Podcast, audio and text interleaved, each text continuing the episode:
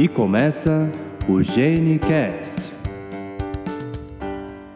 Olá, queridos ouvintes do GeneCast, o seu podcast para falar sobre saúde e o seu podcast para falar sobre genética. Aqui quem fala é Rodrigo Foque, geneticista de São Paulo. Aqui quem fala é Rayana Maia, geneticista em Campina Grande. E aqui quem fala é Lavínia, geneticista de Porto Alegre. Aqui é Ricardo, geneticista de Goiânia. Bom, pessoal, hoje nós estamos aqui novamente com esse time para falar sobre mais um teratógeno, que é a respeito do álcool, e vamos falar sobre a síndrome alcoólica fetal.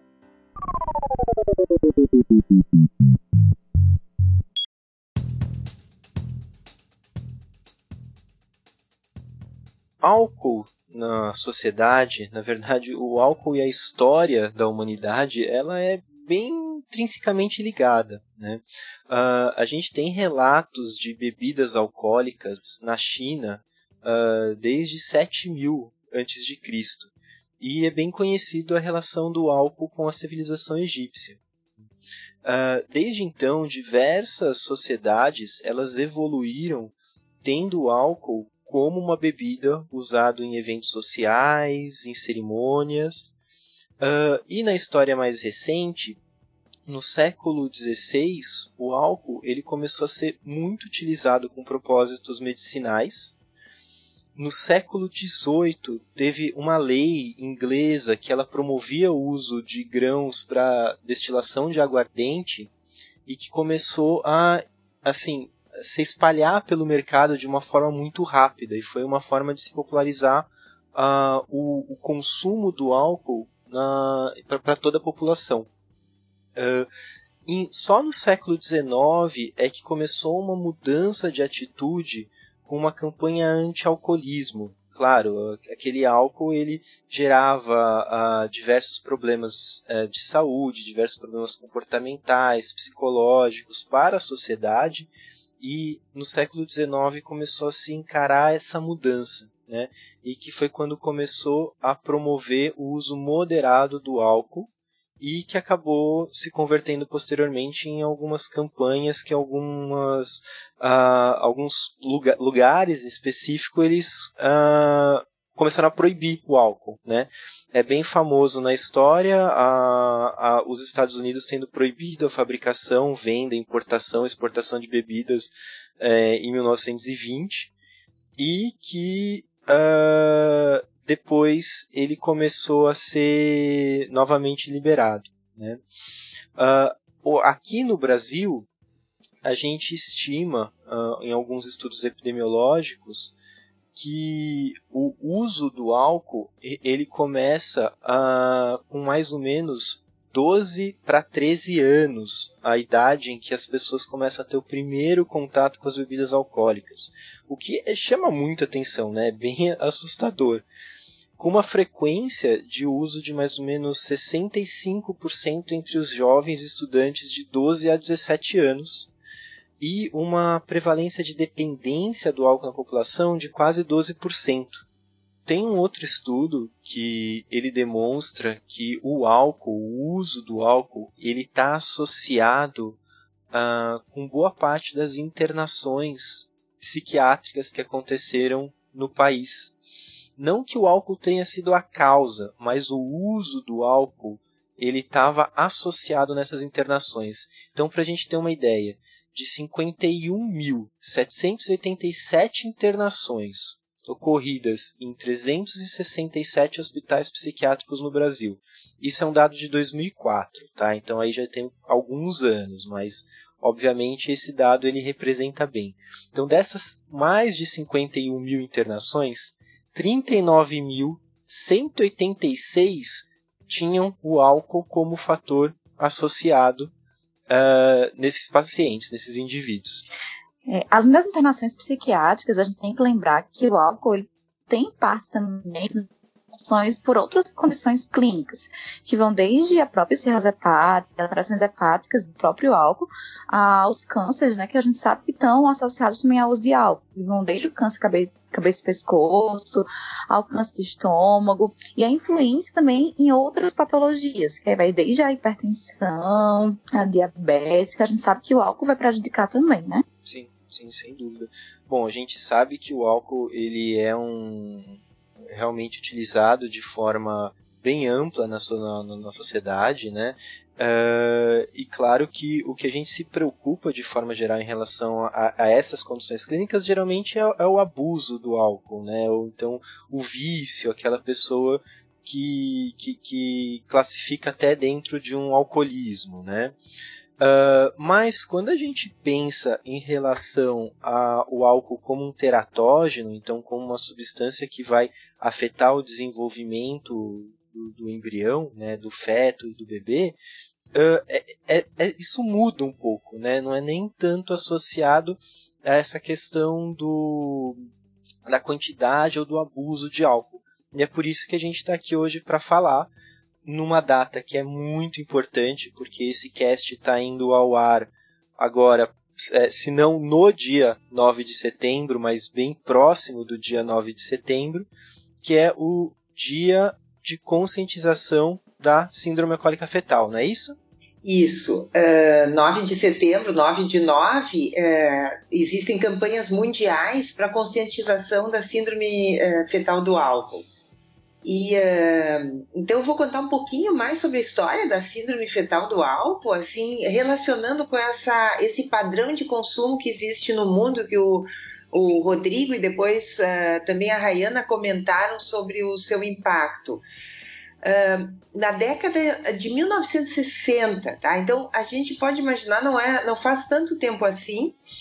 Alguns pesquisadores começaram a observar que filhos de mães, aí sim, mães com alcoolismo, uh, tinham características faciais uh, importantes, mas assim o que mais chamava atenção nessas características faciais um pouco diferentes era a, um grande comprometimento do sistema nervoso central, crianças com problemas neurológicos, baixa estatura, baixo crescimento depois e mais triste se observou acompanhando essas crianças que elas tinham, independente de quem as tinha criado, família biológica ou pais adotivos, muitos problemas de comportamento em escola e depois na sociedade, tá?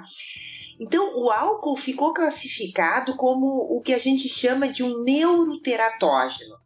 Assim como no, no indivíduo adulto, que o efeito do álcool mais imediato é no cérebro, né? Tanto que as pessoas tomam álcool por causa disso, né? Pelo efeito imediato no cérebro, de desinibição, enfim, né? No feto ele também tem, no embrião e no feto ele tem o mesmo o mesmo alvo, ele vai direto para o cérebro, tá? E ali são as principais consequências.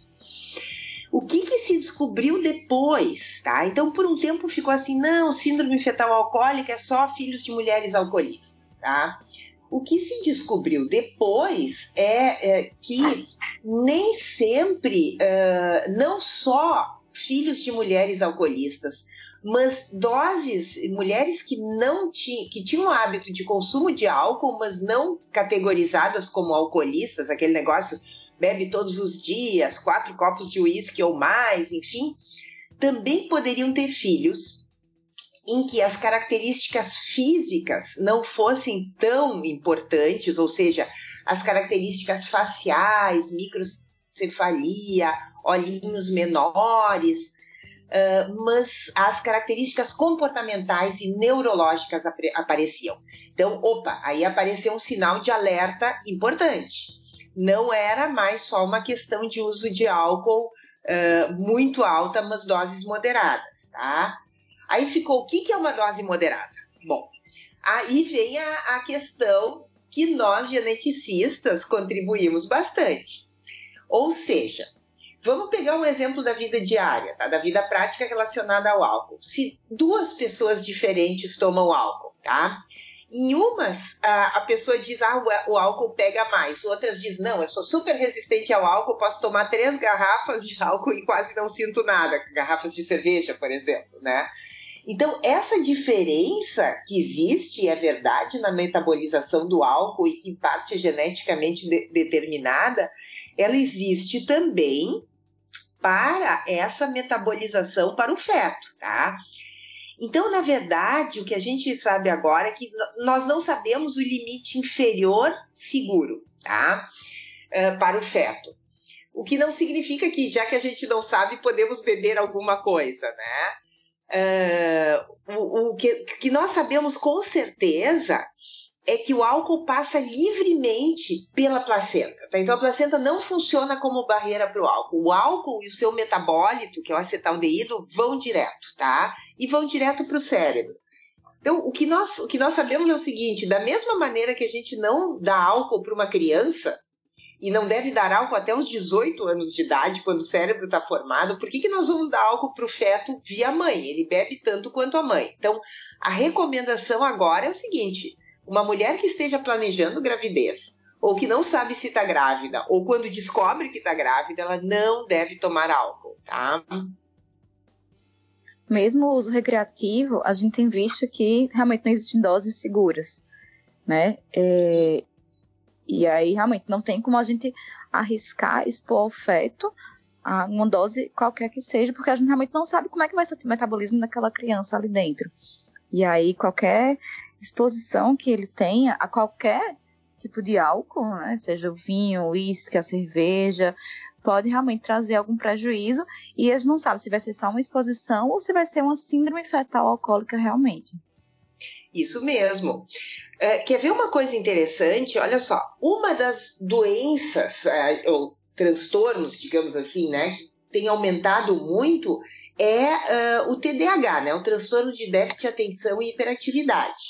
Exato. Uh, nós sabemos que o TDAH está associado ao uso materno de álcool. É claro que em crianças individuais com TDAH, a gente não pode saber se naquela criança foi álcool ou foi outra coisa. O TDAH ele é multifatorial, tá? Então, tem predisposição genética e tem fatores ambientais também. Então, muitas vezes, numa determinada criança, a gente não sabe o que foi a causa principal do TDAH.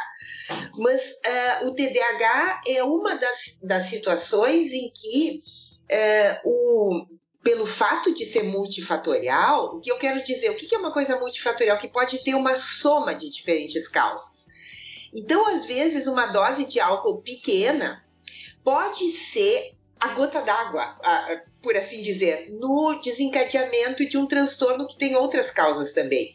Então, no indivíduo que tem uma suscetibilidade genética, que talvez tenha outros fatores também envolvidos, né? Por exemplo, a mãe fumar ou alguém da família fumar e a criança está exposta, mais o álcool, eh, isso pode ser o, o, fator desencadeante ou uma peça a mais no desencadeamento de um, uh, um problema que uh, vai trazer prejuízos para essa criança, mesmo que ela não tenha deficiência intelectual, tá? Então, já há algum tempo se separou a ideia de que ah, vamos, uh, o uso de álcool causa uh, deficiência intelectual ou não. Não, peraí, a gente sabe que tem muitas crianças com as consequências da, do uso materno de álcool, que tem o QI, né, o, o consciente intelectual, dentro da normalidade, mas que tem alterações. Então, TDAH é um exemplo problemas de conduta, tá? Conduta, o que, que eu quero dizer? Aqueles transtornos de desafio, crianças inquietas, desafiadoras, que não têm muito, muita capacidade de julgamento do que é certo ou errado. Isso se conhece bem na síndrome fetal do álcool, mas também nos efeitos do álcool, esses que estão independentes da síndrome completa, de crianças que têm, e depois adolescentes e depois adultos que vão ter mais problemas com a lei, de infringir regras, de não se dar conta uh, das consequências dos seus atos, uh, o que é muito, muito complicado uh, em termos depois de tratamento também. É, esse é o chamado transtorno opositor desafiador, que é muito comum nas crianças hoje em dia a gente encontrar, é, mesmo dentro das escolas, é, crianças não têm necessariamente DDH, não têm deficiência intelectual e que realmente têm essa dificuldade de, de obedecer condutas. Isso. Isso, exatamente. É.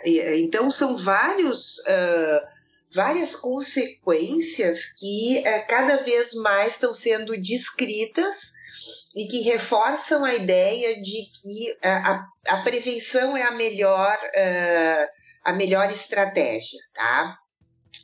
Outra coisa importante, só para uh, mencionar, é que às vezes também existe uma ideia de que ah, uh, uso de cerveja na amamentação, por exemplo, a criança nasceu, tá? A mãe não bebeu, mas que a cerveja preta melhora a, a descida do leite, tá? É, isso, é, em parte, é uma fantasia, em parte porque talvez é, o como o álcool relaxa, é, em algum momento as mulheres tenham associado, as pessoas tenham associado a maior é, descida do leite com cerveja. Mas o problema é o seguinte: é, o álcool também vai para o leite sem barreiras, tá? Então, a amamentação é outro momento, porque o cérebro ele continua se desenvolvendo depois do nascimento, tá? Até os 18 anos. Então, tá muito correta as eh, estão muito corretas as regras, as leis que proíbem o uso de álcool até os 18 anos, tá? Uma outra coisa que se sabe muito agora, uh, também uma parte da genética, mas que a gente chama de epigenética. O que, que é epigenética? São marcas no nosso genoma que são uh, advindas não só da, do material genético que a gente herda, que é o DNA, mas uh, do ambiente. O ambiente é um ambiente que pode ser bioquímico, etc. Tá? Mas, enfim, uh, exposições pré-natais ou na vida precoce podem colocar marcas no nosso genoma de como os genes vão funcionar. Tá? E isso no cérebro para álcool, por exemplo, está demonstrado em modelos animais, em estudos de camundongos e mesmo adultos, que existem marcas epigenéticas diferentes para as pessoas que foram expostas ao álcool pré-natalmente ou mesmo no início da sua vida pós-natal, ou seja, mesmo durante a amamentação. E isso pode explicar essas alterações de comportamento que são em longo prazo, mesmo que a pessoa não tome álcool depois, ela tem essas alterações e explica também maior tendência a estas pessoas se tornarem dependentes químicas de álcool ou de outras drogas. Ou seja, o cérebro como que entre aspas se acostuma a essas doses de álcool, fica dependente. É, porque o álcool ele, ele entra num, num, sistema e outras drogas de gratificação que a gente chama, tá? Chocolate também, tá? essas coisas todas, tá? Então, mas a questão é o quanto que, o, que esse sistema de gratificação é ativado por essas substâncias externas, tá?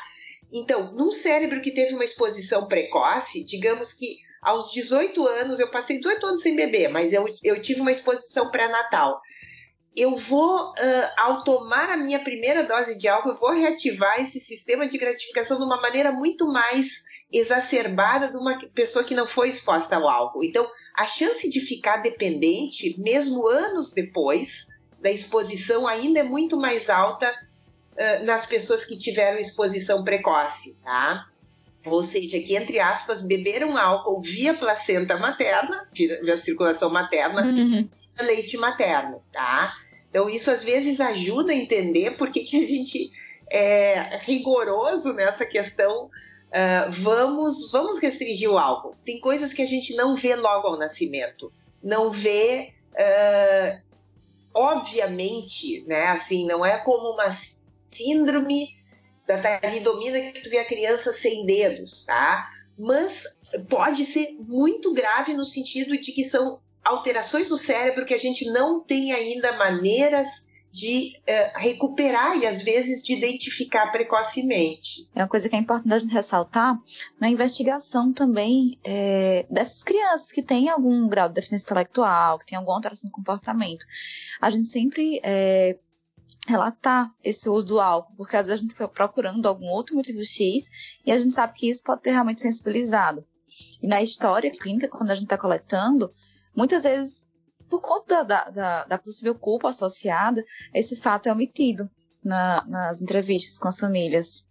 Mas às vezes eu acho que nem só por, por omitir por conta de culpa, mas às vezes a, a, própria família, né, é, ela pensa, mas foi uma dose tão pequena que às vezes até esquece que utilizou, né? Principalmente principalmente pensando que assim a maioria das gestações na verdade elas não são planejadas né elas são identificadas já no curso da gestação e por mais que assim, a, partir do momento que a, a, a, mãe ela descubra que ela está grávida, ela vai fazer tudo certo, às vezes naquele período uh, ela acabou consumindo uma quantidade pequena de álcool e, e às vezes isso até acaba ficando meio esquecido, né? Então acho que isso também é um dificultador na hora da, da, da história para a gente conseguir identificar esses casos mais, mais chaves, né?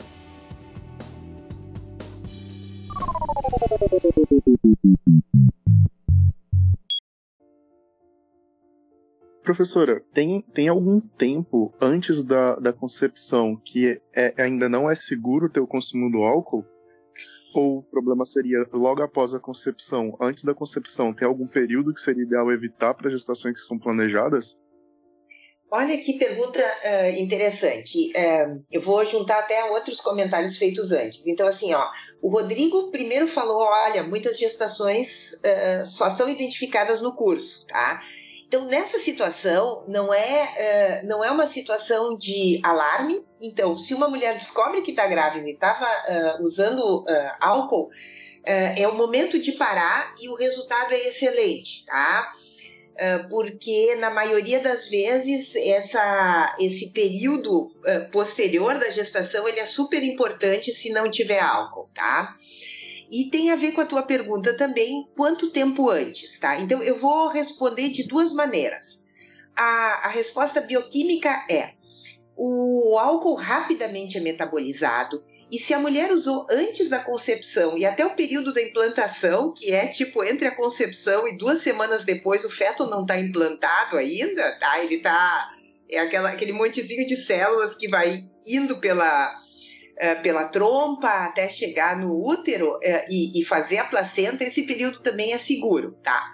Qual é o problema? Uh, a gente diz numa mulher planejando a gestação já para parar, porque a gente não sabe quando que ela vai gestar, certo? então, se ela está planejando a gestação, esse é o momento também de readequar os hábitos, né? Então, ah, vamos uh, diminuir o consumo ao mínimo, vamos ir parando, parar para ir engravidar, tá? Mas bioquimicamente, também a outra pergunta que muitas vezes se faz é se o pai bebe, tá? Se o pai bebe, não existe um risco direto uh, da síndrome fetal uh, do álcool, tá? Pode ter outros riscos, inclusive de uh, a mulher beber porque o, o marido está tomando, então eles tomam juntos e etc, tá? Mas não existe um risco, digamos, biológico de, de síndrome fetal do álcool, tá? Não passa pelo espermatozoide.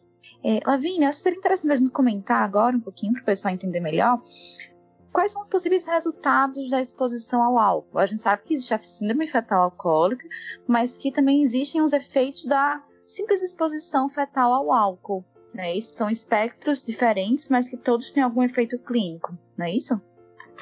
Certo. Então vou aproveitar também tua pergunta para a gente já mais ou menos pensar em frequências, prevalência, ou seja, quanto que isso acontece na nossa população, tá?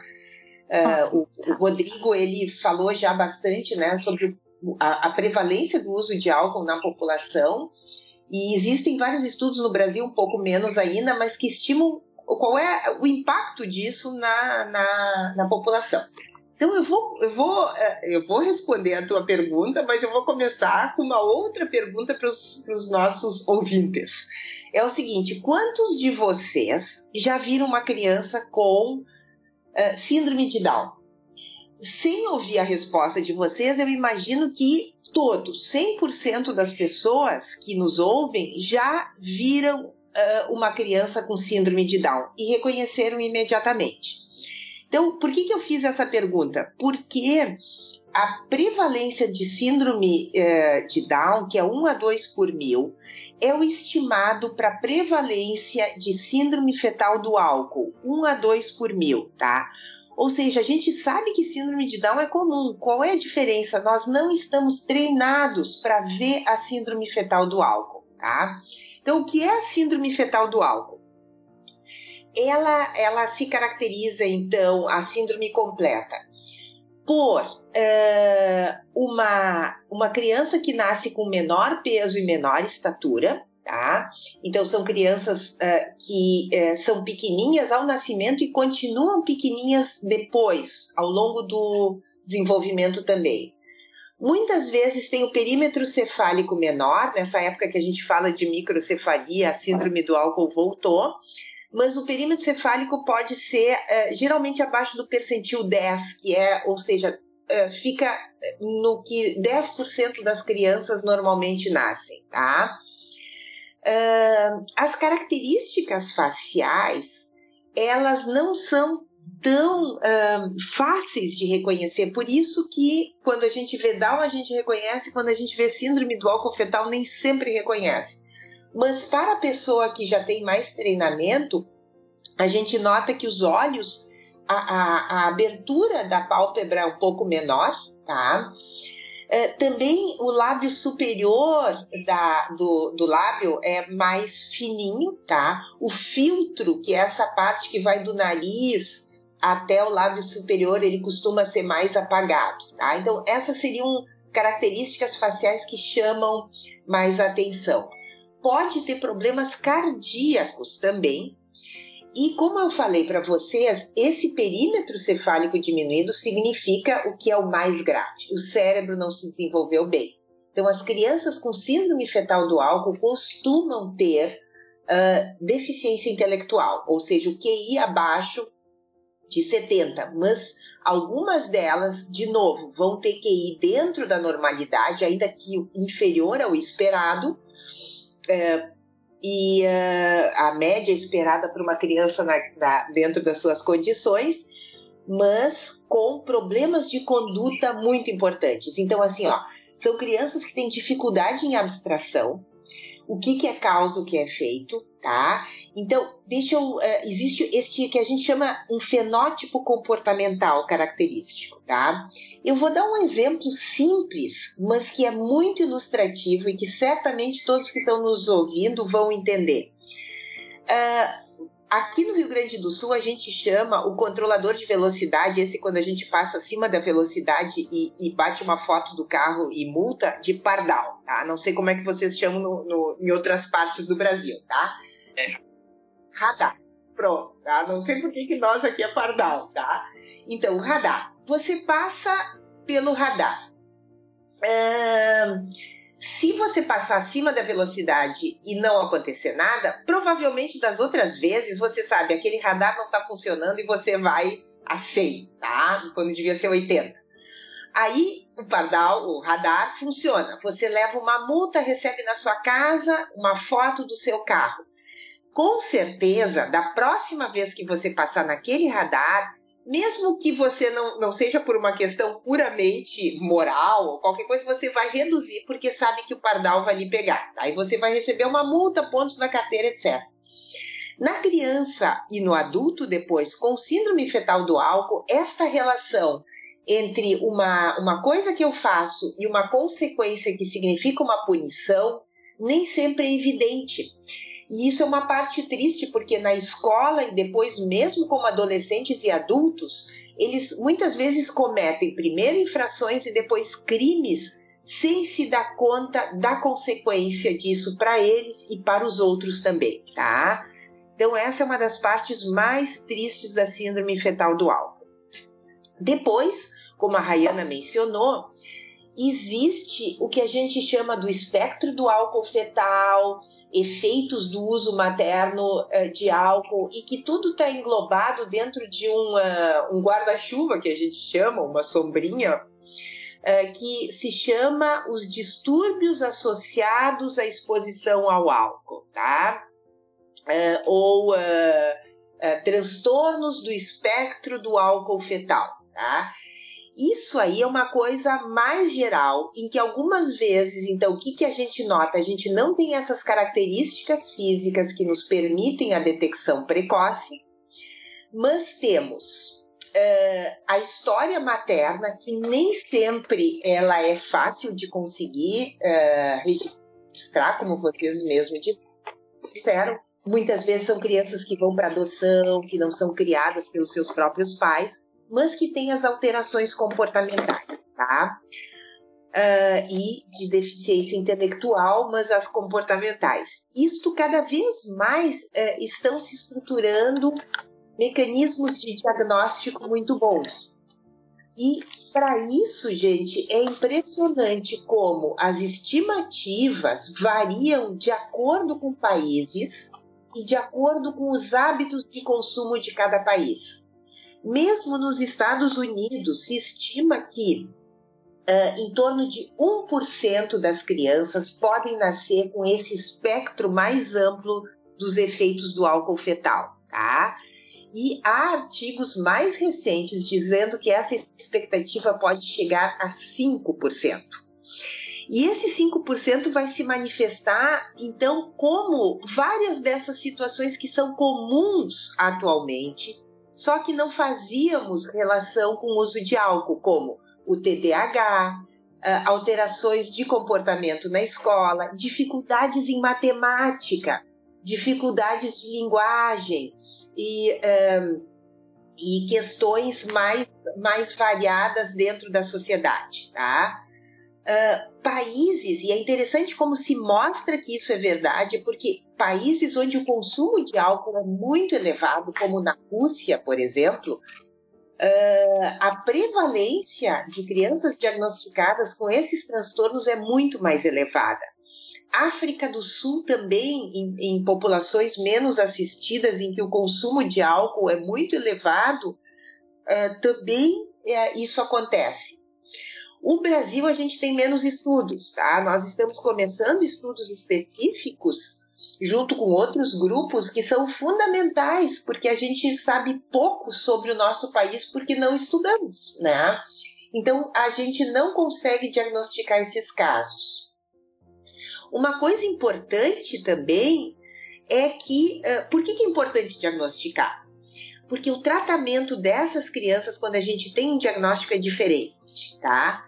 Então, diagnosticar cedo uma, uma síndrome fetal do álcool ou um transtorno do, do espectro do álcool fetal é muito importante porque são crianças que deverão ser acompanhadas e tratadas apropriadamente. Muitas vezes são aquelas crianças que os professores dizem: ah, isso é uma criança problema. Desiste da criança, é a criança que se mete em confusão. Ela vai muito cedo ser uh, submetida a uma espécie de um preconceito, tá? Parte de todo mundo, dos colegas, dos pais dos outros colegas e dos professores. Então, o diagnóstico permite que as crianças sejam apropriadamente uh, tratadas.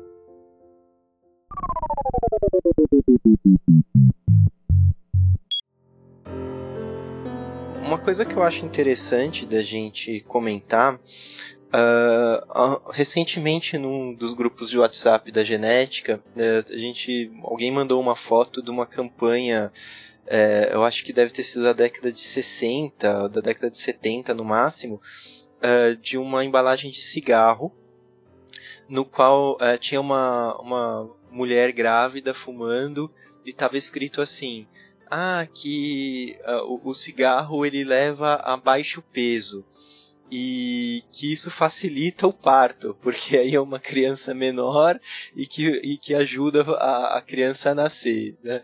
Então, assim, era de uma época obviamente diferente, em que não se tinha é, tanta ideia a respeito né, do, do, do, das complicações que Uh, por exemplo, no, no, caso o tabaco poderia levar ao, ao bebê e que hoje em dia uh, isso mudou completamente. Então a gente tem as campanhas antitabagistas e principalmente assim as orientações a respeito da gestação, né, o, o mais recente que a gente sabe bem no, nos, nos maços agora vem com a foto uh, falando sobre possíveis complicações e essa questão da gestação é uma das coisas que estão sendo bem, bem divulgadas, né? Uh, e a impressão que eu tenho é que em relação ao álcool não tem uma divulgação é, tão importante assim quanto, por exemplo, você tem para outras substâncias, como é o caso do, do, do tabaco. Né? Uh, até por isso eu acho que o, um dia como o dia 9 do 9 acaba sendo importante para fazer essa divulgação. É, eu acho super importante, acho que nós temos que nos uh, engajar na, na, na, divulgação, né? Uh, de que não só o álcool, o, o, tabaco também, né? E eu achei interessante essa, essa, é, esse post é, que eu vi no, na, na, no nosso grupo de WhatsApp, né? de possíveis benefícios do, do tabaco, né? para diminuir a, o peso ao nascimento. Obviamente o peso ao nascimento baixo predispõe a uma série de outras complicações, e tabaco também está relacionado a TDAH e uma série de outras uh, questões também neurocomportamentais, né? mas eu acho que a campanha de divulgação do dia 9 de setembro é importante. Acho que nós temos que focar muito em adolescentes, tá? Uh, adolescentes grávidas uh, são um número expressivo no Brasil e em outros locais, e, uh, mas no nosso país também. Em adolescente, o comportamento de uso de álcool às vezes é muito, muito, muito maior, tá?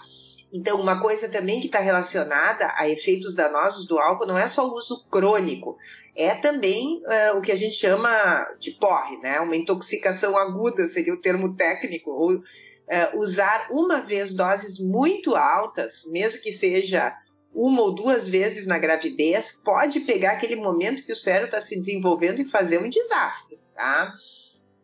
Então, uh, esses comportamentos de risco é, que muitas vezes estão mais frequentes em adolescentes, também tem que ser um alvo, né? As adolescentes também muitas vezes vão descobrir, é um grupo que tem maior chance de descobrir a gravidez mais adiante uh, e de ter menos outros cuidados, né? Uh, como eu falei, a síndrome fetal do álcool ela também é uma questão multifatorial e uh, questões adicionais como nutrição materna na presença do álcool, uh, uso concomitante de tabaco ou de outras drogas também podem piorar ou aumentar a chance de que aconteça o que a gente chama de um desfecho adverso, seja a síndrome, sejam os efeitos, as consequências adversas do álcool. Lavinha, é, quando a gente vê uma criança que tem baixo ganho-ponto de estatural, é pequenininha, não ganha peso, é, não necessariamente tem microcefalia, mas pode ter também com uma formação cardíaca, renal. Além do álcool, a gente tem que escolher as outras síndromes também, não é isso? Sim, é, o, o, o, álcool, muita, é, na maioria das vezes, é um diagnóstico de exclusão, porque a gente. É, nós temos algoritmos já feitos para é, dá graus de confiabilidade na síndrome, né? Mas ele, é, síndromes genéticas devem ser é, excluídas sempre e outras, às vezes, outras síndromes mesmo de causa ambiental, às vezes uso de anticonvulsivantes ou outras medicações podem dar um fenótipo parecido, mas tu tem razão, o, a, a, o diagnóstico de síndrome fetal do álcool ele é um diagnóstico de exclusão, mesmo que a mãe tenha bebido. Ela pode ter uma síndrome genética, né? É, que é independente. Pelo menos nos lugares em que eu, que eu trabalho, nas regiões que eu atendo, é, é, muito comum ainda as pessoas não, não terem a contraindicação da bebida na gestação. Então, muitas vezes, o próprio profissional que está acompanhando o pré-natal acaba orientando a família que não tem risco devido ao consumo baixo, ter algum problema para o bebê. Isso não é muito comum. Ou mesmo tá no imaginário das pessoas elas acharem que uma cervejinha no final de semana não vai atrapalhar o desenvolvimento do bebê. É, o álcool, mesmo com esse uso recreativo milenar, né, que a gente sabe que está na Bíblia, está nas histórias da antiguidade, é, hoje em dia a gente tem dados e estudos que comprovam realmente esse risco de associação. Então, além da gente estudar quais são os efeitos, acho que nosso papel também aqui é conscientizar tanto profissionais como as famílias é, e aí, profissionais que eu falo, não só da área da saúde, como também dentro das escolas e por aí vai, dos riscos associados, não é isso? A gente já comentou aqui bastante hoje, é, tanto dos riscos pré-natais como pós-natais. antigamente a gente se preocupava muito com a questão do alcoolismo. E hoje em dia a gente sabe que não só é, o efeito do álcool para o organismo, depois que a gente começa a ingerir, tem efeitos, como também qualquer quantidade mínima, e é isso aí, como a gente comentou, não tem uma dose segura, pode afetar. E aí lembrando que quando a gente fala de dose segura, não é que é uma quantidade pouquinho que vai ter pouco efeito, ou uma quantidade grande que vai ter muito efeito. Mas que a gente não sabe realmente qual é a sensibilidade do organismo àquela exposição. É, a Rayana pegou um ponto importante, assim, ó. É, é, as pessoas às vezes têm a ideia assim, óbvio, não é 100% das crianças que a gente vai ver o efeito. Uh, não sabemos ainda, porque nós estamos cada vez descobrindo mais, então não sabemos qual é a porcentagem que vai ser afetada. Mas é que nem aquela história, todo mundo, quando fala, ah, uh, cigarro causa câncer, todo mundo sabe, mas todo mundo conhece aquele velhinho, vovô, hum. que fumou até os 90 anos e morreu de uma outra coisa que não tinha nada a ver com o cigarro, tá? Feliz da vida. É, claro que existem as exceções, claro que vão ter pessoas, e muitas vezes na, no nosso, nas nossas famílias, nos nossos conhecidos, que foram expostas ao álcool, porque era outra época. Eu próprio acho que minha mãe bebeu durante a gravidez, né? E estamos bem saudáveis. Isso às vezes reforça uma ideia de baixo risco. Não, para a mesma situação, vai ter aquela, aquele outro extremo que é uma criança em que a mãe bebeu muito pouco, mas que estava no extremo da sensibilidade vai ter um desfecho adverso. A maioria da população vai ficar em riscos intermediários, tá? Mas o fato de nós não sabermos qual é o risco intermediário e de não haver uma necessidade uh, de uso, entende? A gente recomenda não usar. É diferente para algumas medicações que eu também posso não ter 100% de certeza que são seguras, mas eu sei que a doença materna ela é mais grave do que se eu não tratar. Uma infecção, por exemplo. Então, às vezes eu vou usar um antibiótico que eu talvez não tenha muita certeza, mas que eu sei que eu, o risco para a mãe e para o bebê são muito maiores. No caso do álcool, não existe isso é uma situação em que a única razão de usar é eu ficar um pouco mais feliz ou, ou, ou mais relaxada, mas que eu posso procurar uh, esse tipo de gratificação com outros hábitos, trocar hábitos, tomar chá, uh, água, o, que for, né? Mas essa é a questão principal. Não existe uma razão de uso que justifique esse risco desconhecido.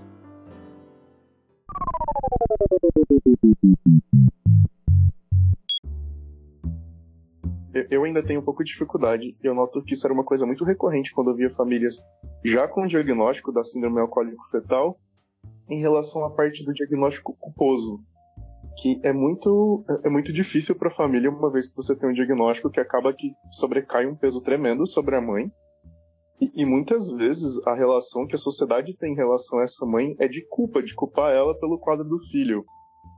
Eu queria saber com a professora, que deve ter uma experiência um pouco maior, como que, que você tenta fazer com isso? Ou como que é o acompanhamento da parte social dessa família?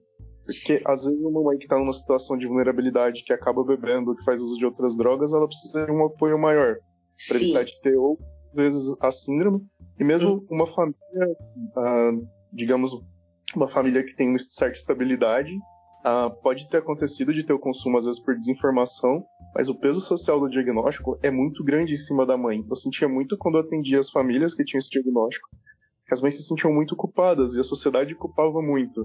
E uma Sim. vez que você faz, por exemplo, para esse diagnóstico para a escola, às vezes era muito complicado, que elas relatavam que as pessoas começavam a ver elas de uma forma diferente. Claro, claro. Então, é, isso é um ponto muito importante. Ele é bastante debatido nas associações uh, de, de mães de crianças com síndrome fetal do álcool, que a gente às vezes pensa, ah, não, quem faz uma associação dessas, na maioria das vezes são mães adotivas, né? Por causa disso, para mostrar como é o nosso preconceito. Mas, uh, internacionalmente, inclusive, uh, uma das, das mães que eu conheci num, numa dessas associações ela disse: Olha, não me disseram na gravidez, tá? O meu médico não me orientou que eu não deveria ter tomado. Ela tomou o que era considerado moderado. Uh, um cálice de vinho no almoço e um no jantar, tá? Uh, que o médico disse: não, essa é uma dose considerada segura. é, o que a gente conversa com as mães Uh, é, é, são situações diferentes, entende? Então tem aquela mãe com comportamento aditivo que precisa um tratamento, né, até para evitar uma nova gestação, e aquela que é essa, que era uma mulher que fazia um consumo de algo que se considerava uh, moderado, que para ela não tem consequências, mas que teve para o bebê. Então nós explicamos bem essa situação de que é um conhecimento que veio evoluindo, tá? que algumas doses no passado foram consideradas seguras e que por isso ainda existe uma desinformação. Uh, que o tratamento pós-natal da criança influi muito, né? Então, o investimento que ela for fazer no tratamento vai melhorar o desenvolvimento dessa criança. Quer dizer, não é uma história acabada, é uma história em andamento, né? uh, que existe essa variação de suscetibilidade, então que outras mulheres que possam talvez ter tomado igual ou mais que ela terem tido criança sem, e que isso é, também deve ser conversado com outros membros de família, né? E, e, e mesmo com, com a escola, ou seja, de uma criança, um par mãe e bebê que tinham mais suscetibilidade e que por isso desenvolve são situações que a gente tem que ajustar individualmente. Mas uh, tu tens um, um, um, ponto muito importante que uh, é esse de como tratar com este diagnóstico depois, né? Tentando evitar a culpa e fortalecendo o investimento posterior. Né? Uma outra situação que nós temos muitas vezes é crianças que estão para a adoção e a gente faz o diagnóstico, tá? Uh, e isso nós temos agora uh, começado a estudar mais profundamente o, o, problema, porque muitas vezes a, a informação sobre as características pré-natais são omitidas dos pais que adotam, tá? para evitar que, bom, uma criança tenha maior probabilidade de ser adotada que a outra, mas nós temos observado que isto pode se constituir um problema grave, porque em não tendo um diagnóstico, são crianças que nem eu, eu digo. Uh, a falta de diagnóstico não necessariamente protege essas crianças e geralmente danifica ou traz malefícios, porque se elas têm problemas, elas são categorizadas como crianças problema, crianças, vou usar entre aspas, mas que tá no coisa burras, né? Porque elas não chegam a ter a deficiência intelectual, mas têm mais dificuldade de aprendizado. Então, é aquelas crianças que vão criando uh, uma rejeição por parte dos colegas, da sociedade, dos professores. Então, que um diagnóstico as beneficia no sentido de protegê-las e de uh, receberem o acolhimento uh, necessário. Nós estamos começando a trabalhar agora sobre isso com as defensorias públicas aqui no Rio Grande do Sul para tentar abordar isso de uma maneira mais técnica e menos emocional, baseado em evidências. E é claro, são evidências que não existiam no passado. Então, a, a lei também, as, as, as questões normativas têm que ser diferentes à medida que nós vamos evoluindo uh, no nosso conhecimento. Eu vejo, às vezes, mãe que tem filhos com síndrome de Down, que já tem uma idade em torno dos 40, depois dos 40, muitas vezes também o diagnóstico é passado de uma forma muito acusatória para elas. Então isso Sim. acaba me incomodando um pouco no dia a dia. Acontece é, com a nós, nós geneticistas sabemos que o nascimento de uma criança com, com um defeito congênito ou qualquer tipo de anomalia, né, um, causa uma culpa nos pais. É frequente razão de separação e, uh, e numa situação em que realmente existe uma coisa que poderia ser evitada, né, uh, causa uma culpa maior. Mas é nossa função uh, não omitir a verdade, omitir um diagnóstico. Nós sabemos que, que isso não, não resolve problema, não resolve o problema. Ele deve ser abordado e acho que faz parte de nós como geneticistas, parte de vocês que ouviram esse podcast e agora estão uh, ilustrado sobre a questão do álcool, a gente diminuir o preconceito, mas abordar o problema real e tentar proteger essas pessoas. E às vezes, proteger as pessoas não é a criança, é a mãe e a é. criança, muito bem lembrado, eh, eu acho, nessa questão.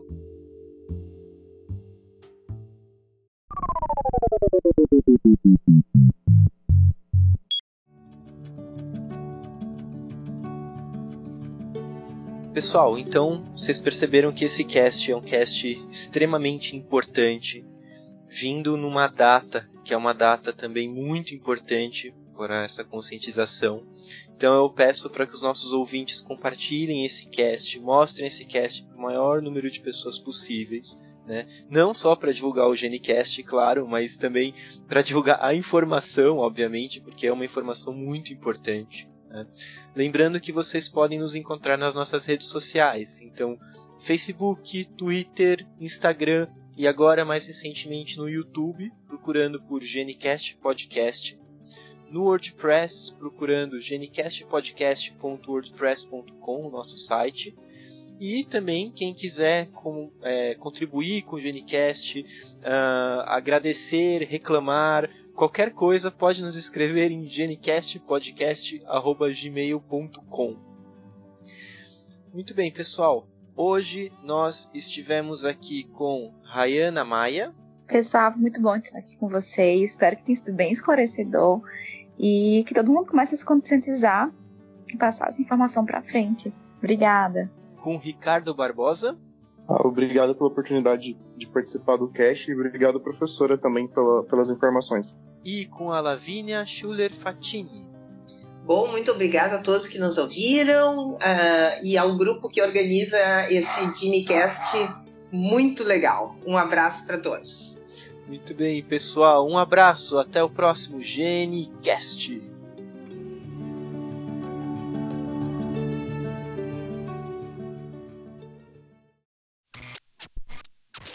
Esse podcast foi editado pelo Pod História. podhistoria.com.